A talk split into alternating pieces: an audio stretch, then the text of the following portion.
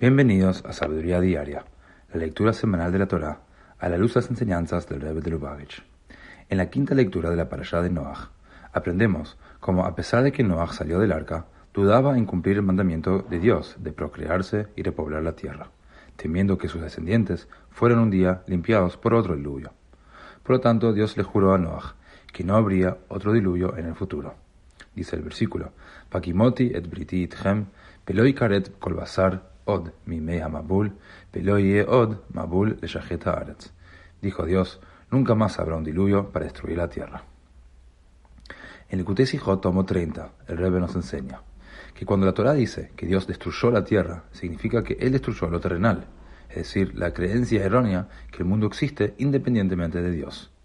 El diluvio sumergió completamente al mundo en conciencia divina y fue así purificado de su degeneración moral y se hizo receptivo de una manera permanente a la conciencia divina. Por lo tanto, ningún otro diluvio sería necesario. Ahora, gracias al diluvio, podemos traer conciencia divina incluso a nuestras vidas terrenales. Primero, debemos sumergirnos periódicamente en divinidad, en plegaria y estudio del diario de Torah, la observancia semanal del Shabbat y las festividades judías anuales. Luego, debemos llevar esta percepción divina a cada faceta de nuestras vidas diarias. Estos esfuerzos acelerarán que el mundo obtenga una conciencia divina completa en la era mesiánica.